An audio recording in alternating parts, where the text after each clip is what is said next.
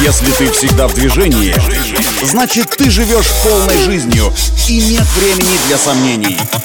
Лови свет! Свежие новости из мира моторов и автодорог. Программа «Автонавигатор». Только вперед! Это «Автонавигатор» для тех, кто всегда в движении. С вами Александр Барский. Мы стартуем.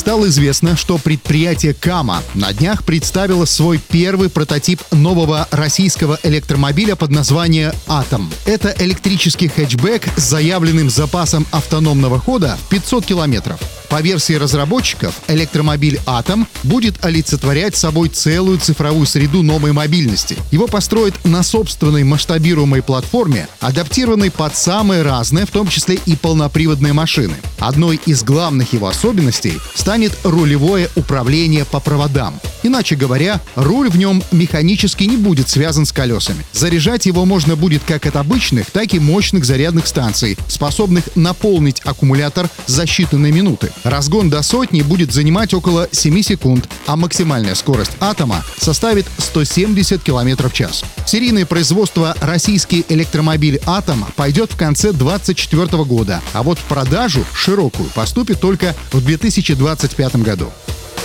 Стало известно, что компания Tesla снова объявляет о масштабной отзывной кампании, которая затронет более миллиона электромобилей Tesla Model S, X, 3 и Y. Потенциально проблемной признана партия электрокаров Model 3 и Model Y, выпущенных на заводе в Шанхае в период с 12 января 2019 года по 24 апреля 2023 года. Поводом для отзывной кампании стала работа системы рекуперации энергии, а точнее отсутствие у водителя возможности выбора режима рекуперации и объем энергии, возвращаемой в батарею во время торможения. Кроме того, выявилось отсутствие в автомобилях Tesla предупреждений о слишком длительном нажатии педали акселератора, которое может быть случайным. По мнению экспертов, оба этих момента могут привести к ДТП. Устранить проблему планируется традиционным для Tesla способом — обновлением программного обеспечения. Все владельцы отзываемых электрокаров смогут сделать это путем несложных манипуляций в информационно-мультимедийном комплексе, то есть не приезжая к дилерам.